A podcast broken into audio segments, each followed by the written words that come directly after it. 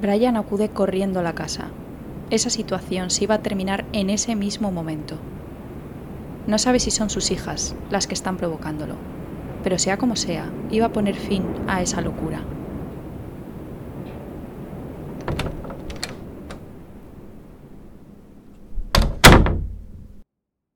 Sube directamente las escaleras, entra a la habitación y efectivamente, ahí está, escrita, con letras rojas como si de sangre se tratase. La frase que le han dicho sus hijas. Ya estoy de vuelta, encuéntrame si puedes. Pero hay otro mensaje que las chicas no han mencionado. Pone, cásate conmigo. ¿Qué significa todo esto? Si no le habían mencionado ese mensaje, significaba que no habían sido ellas. ¿Era posible que estuviera sucediendo algo más siniestro y que no fuera producto de la desbordante imaginación de sus hijas? De repente Brian nota un escalofrío a su espalda. Ve algo por el rabillo del ojo. Se da la vuelta despacio y es cuando la ve. La aterradora figura va vestida con la ropa de su difunta esposa y tiene un hacha en la mano.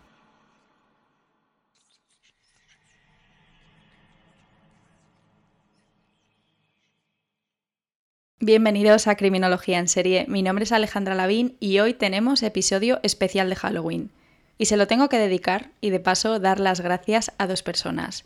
A Alex del Saco de Sam, porque sin él no hubiese dado con esta historia y porque estamos en una época en la que apetece y mucho escuchar su podcast Videojueguistas y leer sus artículos porque es un apasionado de Halloween en general y del cine de terror en particular. Está en Twitter y en Instagram como El Saco de Sam y ahí lo tenéis todo sobre su maravilloso trabajo. Y también se lo tengo que dedicar a un querido amigo de esa preciosa tierra llamada Cádiz, que escucha y lee mis locuras y que me animó a decidirme por esta historia.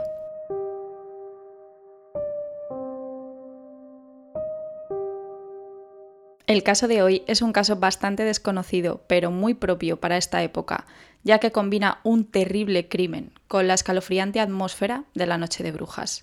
Y para ello he cambiado también un poco el formato del programa y espero que lo disfrutéis y que os guste. Hoy damos sentido más que nunca a la frase la realidad supera la ficción.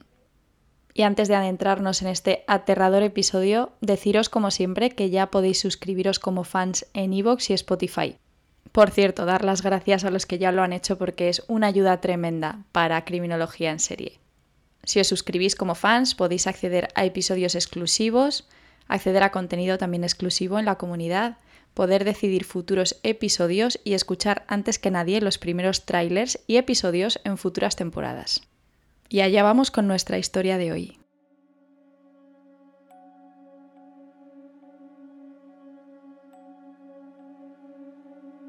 Soy Annie, y en 1986, a los 15 años de edad, mi vida dio un giro oscuro y aterrador. Mi familia estaba compuesta por mi padre Brian y mi hermana pequeña de 8 años, Jessica. Sí, hacía poco que éramos tres. La pérdida de mi madre, debido a una terrible enfermedad llamada cáncer, dejó un vacío en nuestras vidas que parecía insuperable. A mis 15 años apenas había tenido tiempo para entender la vida y la presencia de la muerte se apoderó de mí de una manera totalmente inesperada. Pero la vida sigue, ¿no? Estoy harta de escuchar eso. La vida sigue, eres joven, como si fuese tan fácil en un momento tan difícil de mi vida, en el que todo me parece un mundo, en el que discuto con mis amigas por cualquier tontería y en el que me empiezan a gustar los chicos. ¿Con quién voy a hablar de todo esto? ¿Con mi hermana de ocho años? Sí que es verdad que me llevo muy bien con ella, pero no creo que entienda todo lo que se me pasa por la cabeza. En fin. Vivíamos en una hermosa casa en Pepperell, Massachusetts, una típica casa blanca de película, según mis amigos. Para los tres teníamos suficiente espacio, cada uno tenía su habitación, lo cual agradecía, ya que algunas de mis amigas compartían habitación con sus hermanos y decían que era una molestia. Teníamos hasta sótano. Papá pasaba mucho tiempo fuera de casa. Desde la muerte de mamá tenía que mantenernos él solo y aún estaba acostumbrándose a ese rol de padre soltero que le había sido impuesto. Como he dicho, me llevaba muy bien con mi hermana, a pesar de la diferencia de edad. Hablábamos de nuestros respectivos sentimientos, especialmente después de la pérdida de nuestra madre. Recordábamos los tiempos en que éramos una familia de cuatro, y anhelábamos profundamente esos momentos. Y así, y de una manera tan dulce, entramos en un terreno en el que todavía no éramos conscientes de lo peligroso que podía haber llegado a ser. Un día, estando solas y perdida en una de nuestras habituales conversaciones, mencioné lo mucho que extrañaba hablar con mamá y expresé el deseo de tener una última conversación con ella. Entonces le propuse a Jessica, como tantas veces habíamos visto en la televisión, en películas, que intentáramos una sesión de espiritismo. Total, no teníamos nada que perder. En el mejor de los casos conseguiríamos contactar con mamá. Y en el peor, nada podía ir a peor. Simplemente no pasaría nada.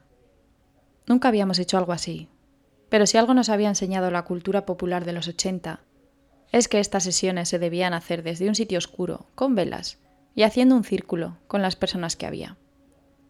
También que debíamos hacer preguntas, intentando contactar con el otro lado, y si conseguíamos de casualidad contactar, saber si el ente que se comunicaba con nosotras era de verdad nuestra madre.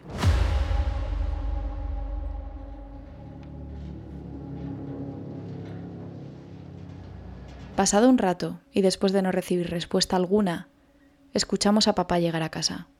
Recogimos todo corriendo y fuimos a la puerta a recibirlo. Sabíamos que si nos encontraba haciendo una sesión de espiritismo no se lo tomaría nada bien. No creía en estas cosas. Además ya estaba demasiado afectado por la muerte de mamá, como para que encima pensara que sus hijas habían perdido la cabeza.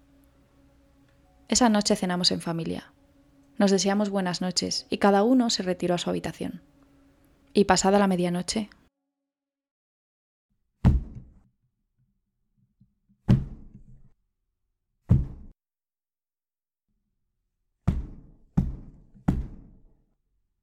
Jessica y yo escuchamos golpes en las paredes de nuestras respectivas habitaciones.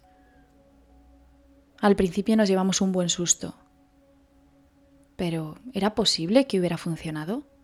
¿De verdad era mamá la que intentaba contactar con nosotras? Jessica vino corriendo a mi habitación y abrazadas la una a la otra encima de mi cama preguntamos, ¿Eres tú, mamá? Nos lo tomamos como un sí, pero no era un sí, era realmente lo que queríamos creer. Estos ilusionantes eventos, si se pueden llamar de alguna manera, se repitieron durante varias noches, pero solo frente a nosotras. Cuando intentábamos mostrarle lo que estaba sucediendo a papá, mamá no se manifestaba. Pasaron los días y la alegría se tornó angustia. Los golpes ya no nos permitían dormir. Cada vez se volvían más constantes. Y a los golpes en las paredes por las noches se sucedió el traslado de objetos.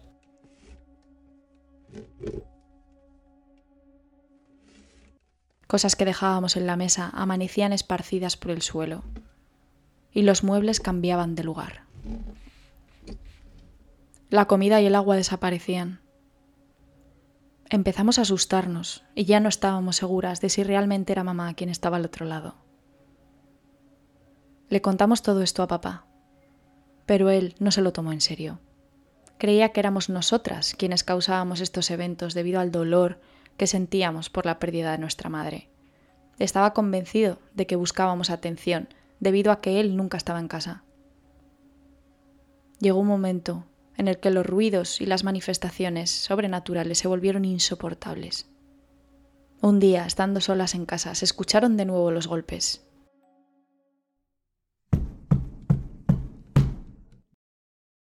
Pero esta vez no venían de detrás de las paredes, venían del sótano, entonces agarré un cuchillo y me llevé a Jessica hacia allí para que no se quedase sola.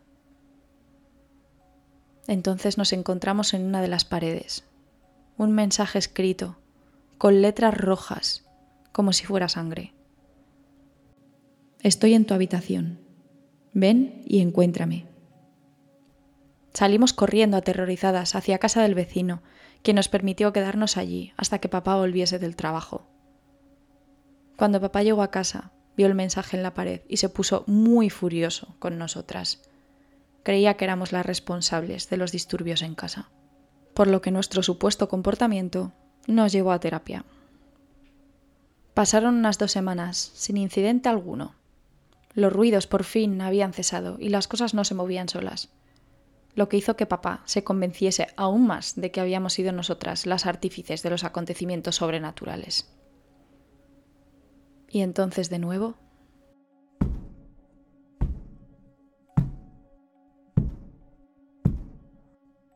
Volvieron los golpes en las paredes, esta vez en mi dormitorio. Cogí de nuevo un cuchillo y subimos mi hermana y yo las escaleras. Entonces lo vimos. De nuevo un aterrador mensaje con letras rojas. Ya estoy de vuelta. Encuéntrame si puedes. Nos dimos la vuelta y corrimos escaleras abajo lo más rápido que pudimos Temblando de miedo, llegamos a casa del vecino, quien nos dejó llamar a papá desde su teléfono. Enfadado, nos dijo que iría a casa cuando pudiera. Cuando llegó y nos vio tan afectadas, decidió ir solo a ver qué es lo que pasaba. Cuando entró en la casa escuchó la televisión con el volumen al máximo, pero subió las escaleras directamente. Entró en mi dormitorio y efectivamente vio el mensaje, del que le habíamos hablado tan insistentemente, pero además había otro mensaje a mayores que decía, Cásate conmigo. Aquello no tenía ningún sentido. En ese momento se convenció. No podíamos haber sido nosotras. En nuestra casa estaba sucediendo algo mucho más perturbador. Entonces mi padre notó un escalofrío por la espalda. Vio algo por el rabillo del ojo y comenzó a darse la vuelta lentamente. Entonces vio una figura vestida como mi madre, con la cara pintada y el pelo largo y rubio cubriéndole el rostro. Pero llevaba un hacha en la mano. En ese momento todo se tornó confuso y la figura desapareció. A pesar de lo que había presenciado, papá seguía sin creer en que fuese una manifestación sobrenatural y llamó a la policía. Cuando la casa fue registrada, encontraron un acceso detrás de mi armario que iba a dar a un espacio entre dos paredes. Y en ese espacio encontraron a un chico acurrucado, delgado y de cabello oscuro. Además tenía un saco de dormir, envoltorios de comida, latas de cerveza y ropa que nos había desaparecido desde que habían empezado los ruidos. Cuando la policía le sacó de la casa y se le llevó arrestado, mi corazón dio un vuelco. Era Daniel, un muchacho con el que había tenido una cita espantosa dos meses antes. No me lo podía creer. Aquello era más aterrador y perturbador que cualquier presencia sobrenatural. Me daba escalofríos el pensar que me había estado vigilando todo ese tiempo.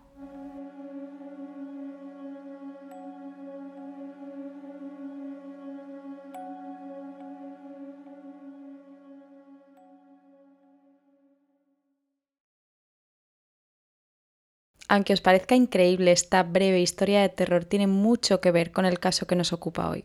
Ahora pasaremos a ello. ¿Vosotros qué opináis? ¿Creéis que esto ha ocurrido de verdad? Cabe mencionar que existen algunas fuentes que han sugerido que esta historia podía haber sido simplemente una leyenda urbana. Según estas fuentes, lo que realmente sucedió es que Daniel se escondió en el armario mientras la casa se encontraba vacía y que esperó a que el padre y sus dos hijas regresaran. Fue entonces cuando con el rostro pintado y de una manera, hay que decir, bastante perturbadora, y blandiendo un hacha de manera amenazante, persiguió a la familia hasta una habitación. El padre y sus hijas lograron escapar por una ventana. Tras este terrorífico episodio, el joven fue encontrado dos días después, escondido entre dos paredes de la casa, la cual la familia había abandonado después del terrible incidente. Sin embargo, no he podido encontrar una fuente definitiva que desmienta por completo la historia que os he contado. Aunque pueda parecer totalmente inverosímil, es importante recordar que la realidad a veces supera la ficción y que más tarde veremos que esto, increíble pero cierto, puede llegar a pasar. Pero si hay algo real en esta historia es el chico del hacha. Efectivamente, esa figura con la cara pintada y con un hacha en la mano era totalmente real. Daniel nace el 16 de mayo de 1970 en Townsend, Massachusetts. No hay demasiada información sobre su infancia y adolescencia. lo que es seguro es que de niño su padre abusa de él de todas las formas posibles, es decir, tanto física como psicológica y sexualmente. Cuando su madre Lane se separa de él, se lleva a Daniel y a sus dos hermanos, Stephen y Matthew, con ella, y pronto rehace su vida con otro hombre, David. Pero la miserable infancia de Daniel no se agota con la ausencia de su padre, sino que David también abusa de él, y de la misma manera que lo hacía su padre. Además vive en un ambiente sucio, la casa está llena de basura y su madre no parece estar pendiente de en qué condiciones salen sus hijos de casa, ya que Daniel acude a la escuela sin unas condiciones óptimas de higiene, oliendo mal, y la ropa que lleva suele estar sucia. Esta circunstancia, aparte de la dislexia que ella padece, provoca que sus compañeros muestren rechazo hacia él. Lo encuentran raro y espeluznante. Este compendio de características radican en problemas de conducta y por consiguiente en que no sea buen estudiante. Sus primeras manifestaciones antisociales se reflejan con la tortura de animales.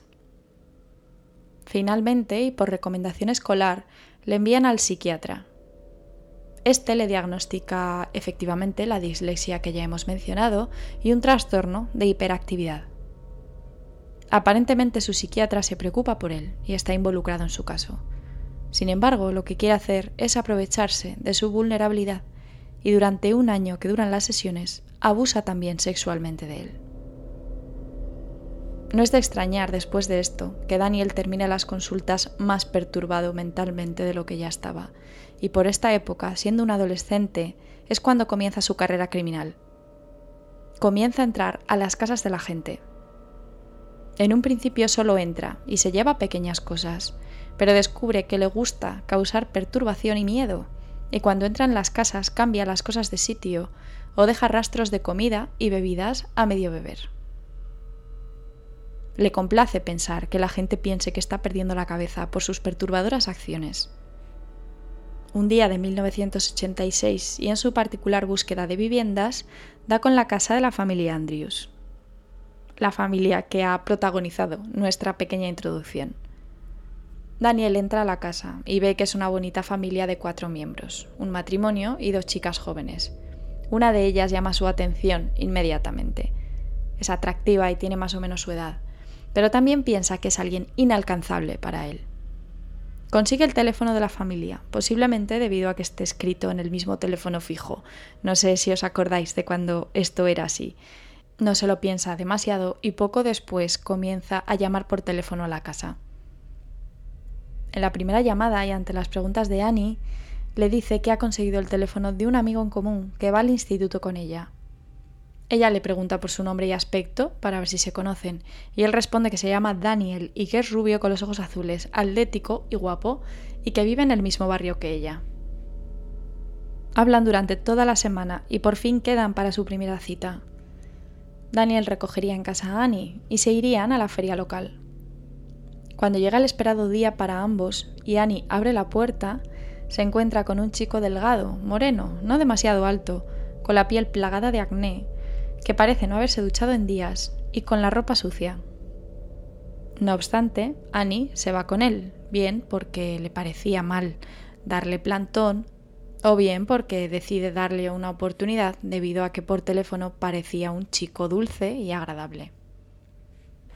En el transcurso de la cita, Annie le habla sobre el reciente fallecimiento de su madre.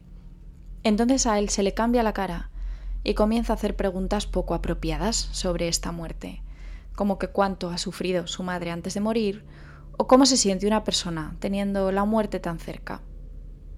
Este ya no es el chico que ha conocido a Annie por teléfono.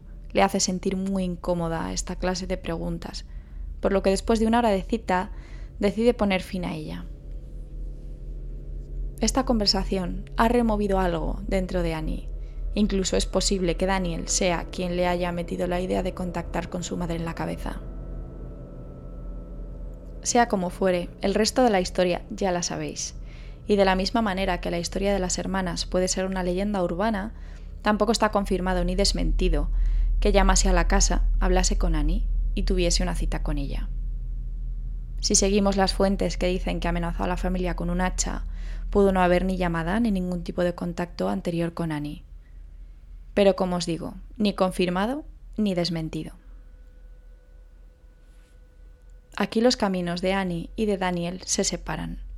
Daniel, después de allanar la casa de los Andrews, es arrestado con 16 años e internado en un centro de detención de menores, donde permanece 10 meses, de enero a octubre de 1987. En octubre, y ya con 17 años, el caso es trasladado a un tribunal de adultos. Se le atribuyen cargos de secuestro, cargos de asalto armado en una vivienda, allanamiento de morada, hurto de más de 100 dólares y destrucción dolosa de una propiedad. Se le fija libertad bajo fianza y su madre paga los 10.000 dólares de dicha fianza. Debe volver a comparecer ante el Tribunal Superior de Middlesex el 11 de diciembre del mismo año. Sin embargo, esto nunca sucedería. Su estancia en el centro de menores no ha conseguido frenar sus tendencias. Vuelve a las andadas, a seguir entrando en casas ajenas. El 14 de octubre roba dos armas de fuego del calibre 22 y una gran cantidad de dinero en efectivo. Su padrastro un día descubre una de estas armas y se la quita. Pero poco después, en noviembre, entra en casa de la familia Gustafson, en su barrio también, en Massachusetts.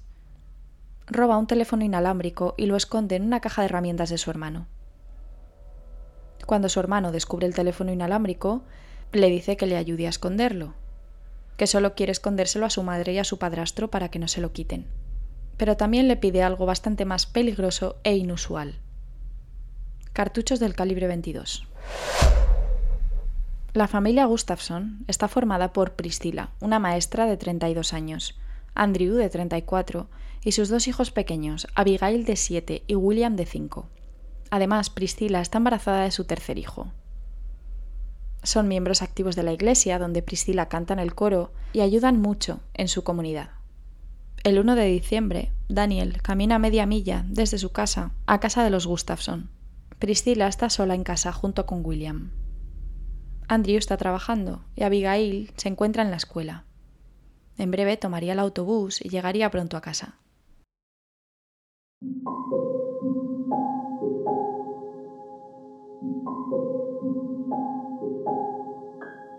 Cuando Daniel allana la casa de la familia, lleva a la fuerza a Priscila a la habitación, la golpea y la agrede sexualmente.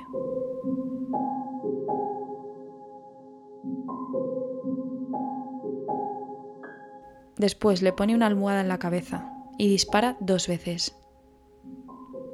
Más tarde, coge al pequeño William y le ahoga en la bañera del piso de arriba.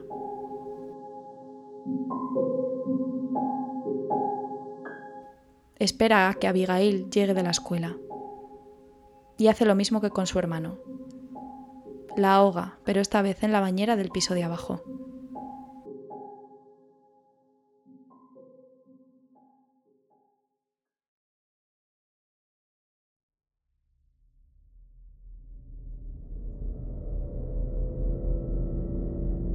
Cuando Andrew llega a casa a media tarde, nadie le recibe en la puerta como es costumbre. Cuando sube al piso de arriba encuentra a Priscila muerta boca abajo en la cama, sobre una enorme mancha de sangre. Llama a la policía sin buscar a sus hijos debido al estado de shock en el que se encuentra. Cuando llegan a la casa descubren los cuerpos de los dos pequeños, ahogados en baños separados. También encuentran dos casquillos de un arma del calibre 22 y restos de semen en la cama y el cuerpo de Priscila. Hay una lata de cerveza abierta y huellas de zapato fuera de la casa. La policía elabora inmediatamente una lista de sospechosos en la que se encuentra la Plant debido a sus antecedentes con los Andrews y a su reciente liberación del centro de menores. Además, también han robado en la casa de los Gustafson una caja de televisión por cable y el teléfono inalámbrico hace unos días. Y justamente Daniel es conocido en la zona por sus robos. Al día siguiente, el 2 de diciembre, la policía interroga a Daniel. Niega cualquier participación en los asesinatos y les dice a los policías que ha estado en casa viendo la televisión la mayor parte del día y que luego asistió a la fiesta de cumpleaños de su sobrina de 6 años. Sin embargo, no quedan nada convencidos y piden una orden de registro para su casa. Ese mismo día, y ya en su domicilio, Daniel se encuentra en el porche cuando ve a la policía aproximarse. Inmediatamente sale corriendo en dirección al bosque. Ya no hay ninguna duda de que Daniel tiene algo que ocultar. En el bosque mientras le persiguen, encuentran una camisa de Daniel y un par de guantes que creen que ha podido utilizar para ahogar a los niños. Se inicia su búsqueda, en la que se utiliza un helicóptero, así como perros policía y casi 50 agentes locales y estatales. Al mismo tiempo, y mientras huye, Daniel roba dos casas. En una de ellas una pistola del calibre 32. Con ella secuestra a una mujer, y la obliga a llevarle en su camioneta Volkswagen. Por suerte la mujer logra escapar huyendo a pie. Inmediatamente llama a la policía para informar sobre lo que había sucedido y que Daniel Laplant se había llevado su camioneta. Mientras tanto, en la casa se encuentran abrumadoras pruebas que vinculan a Daniel con los asesinatos de la familia. Un casquillo del calibre 22, que coincide con los encontrados en la habitación de los Gustafson un calcetín con saliva, utilizado seguramente para amordazar a Priscila, un par de zapatillas Converse cuya suela coincide con las encontradas en el exterior de la casa Gustafson, el teléfono inalámbrico robado el 16 de noviembre y que además tiene la huella de un pulgar de Daniel. Las fibras de uno de sus calcetines coincide con unas fibras encontradas en la casa de la familia. También hay un pelo de la niña en dicho calcetín. Y por último, el arma del calibre 22 en la guantera de un Jeep Cherokee que se encuentra en el patio de la casa. Más tarde, el experto en balística forense determinaría que es el arma con el que se dispara a Priscila. Daniel es detenido el 3 de diciembre a las 6 y media de la tarde. Le encuentran escondido en un contenedor de basura a unos 18 kilómetros. Es detenido sin incidentes, pero aún lleva el arma del calibre 32 escondida en su ropa interior. El juicio comienza en octubre de 1988. Cuenta ya con 18 años de edad, y aunque era menor cuando se cometieron los asesinatos, el juez determina que se ha juzgado como un adulto. Se declara inocente de los tres cargos de asesinato. La defensa alega que no es apto para ser juzgado por enfermedad mental. No obstante, las evaluaciones determinan que es perfectamente responsable de sus actos, por lo que sí es apto para ser juzgado. El jurado determina que es culpable y es condenado a tres cadenas perpetuas consecutivas sin posibilidad de libertad condicional. No le ayuda, además, el hecho de estar sonriendo casi durante todo el juicio y no mostrarse en ningún momento arrepentido. En 1993 apela su sentencia, argumentando que el registro en su propiedad fue llevado a cabo injustamente. La apelación es denegada en el año 2000 solicita que lo separen de los demás presos por haber recibido amenazas. Su solicitud es concedida, pero demanda a la Junta de Prisiones por no permitirle el acceso a la biblioteca, debido a que ya se encuentra separado de los demás presos. Recibe 450 dólares por la negación de sus derechos. En prisión se convierte a la Wicca y pide algunos elementos bastante inverosímiles para sus rituales. Sangre de dragón, opio negro, madre selva y pastel de zanahoria. Pues bien, en 2013 se queja de que no le permiten ejercer adecuadamente su fe, debido a que no se le proporcionan estas sustancias. En 2017, con 46 años y cuando ya lleva 30 en prisión, solicita una apelación después de que la Corte Suprema dictaminara que los menores no pueden ser sentenciados a cadena perpetua sin libertad condicional. Su intención es cumplir sus tres cadenas perpetuas a la vez para poder obtener la libertad condicional ese mismo año. En esta audiencia de 2017 cita lo siguiente. Las palabras no pueden describir completamente lo que he hecho. Asesinar a tres personas inocentes. Por mi culpa un niño de 5 años nunca cumplirá 6 y una niña de 7 años nunca cumplirá 8 una mujer nunca podrá dar a luz a su tercer hijo.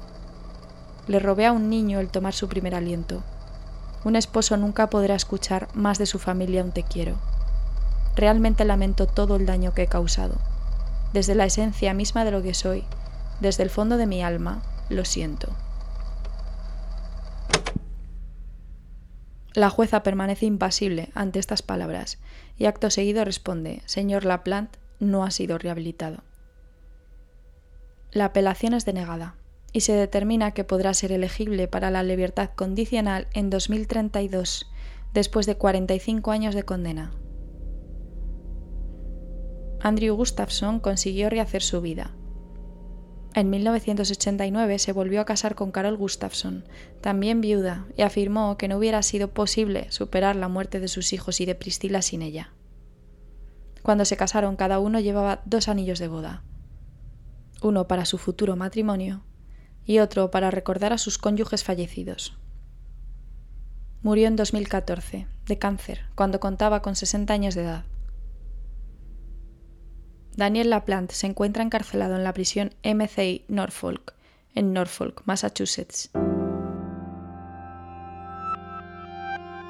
Está clara la relación entre los abusos que sufrió Daniel cuando era niño por parte de su padre, padrastro y psiquiatra, y la conducta antisocial que fue desarrollando a lo largo de su crecimiento.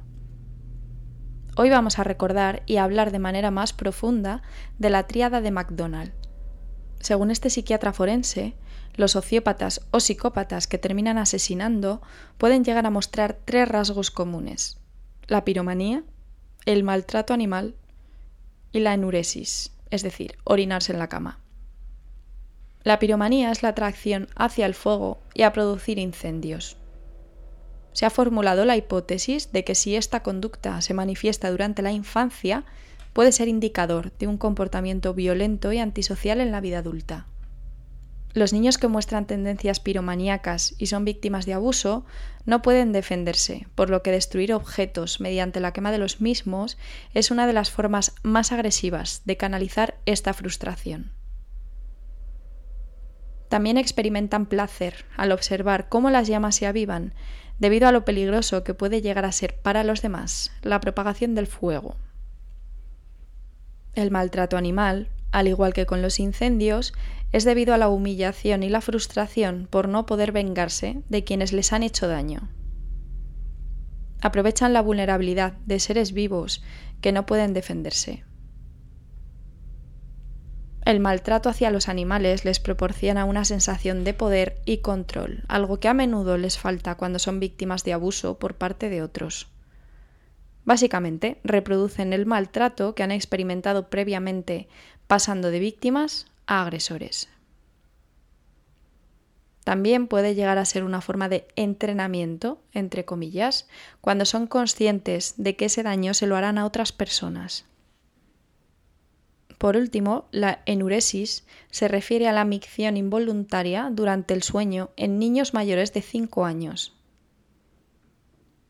Desde una perspectiva psicológica, esta situación puede generar desconfianza en la persona que la padece, ya que se da cuenta de que no puede controlar su vejiga cuando se supone que debería ser capaz de hacerlo. Además, puede llevar al desarrollo de problemas de comportamiento antisocial, debido al temor al rechazo social. Teóricamente, las personas con estas tendencias muestran al menos dos de los tres rasgos y tienen a sus espaldas un historial de maltrato y abuso.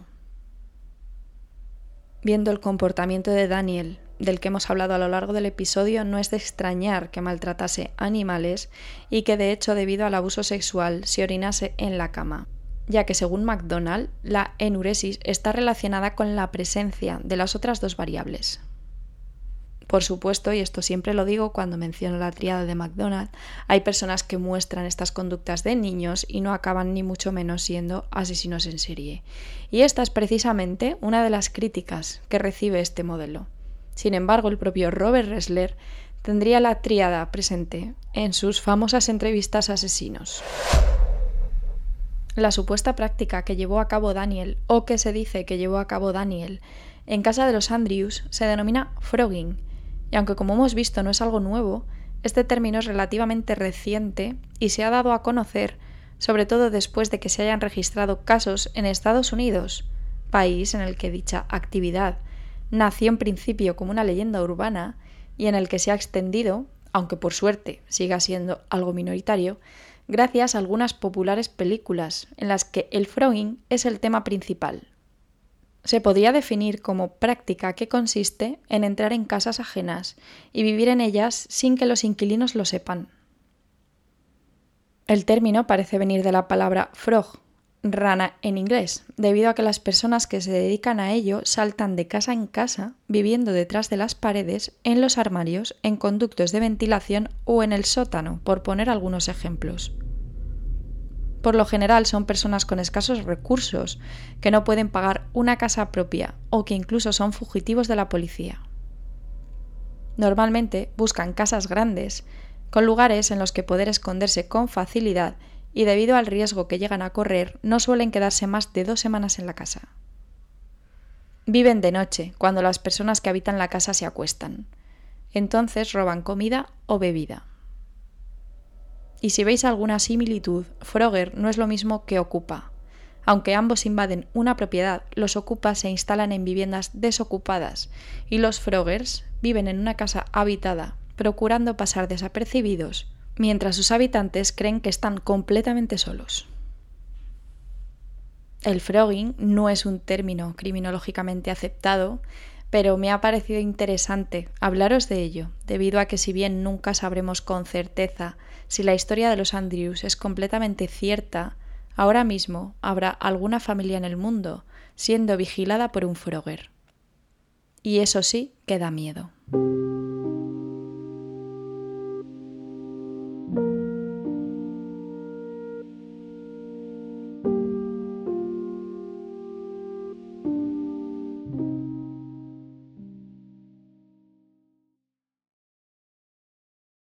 Y este es el caso de Daniel Laplante, el chico que vivía en las paredes, caso que nos recuerda que la realidad supera la ficción y que si hay algo más aterrador que un fantasma es, en ocasiones, alguien de carne y hueso.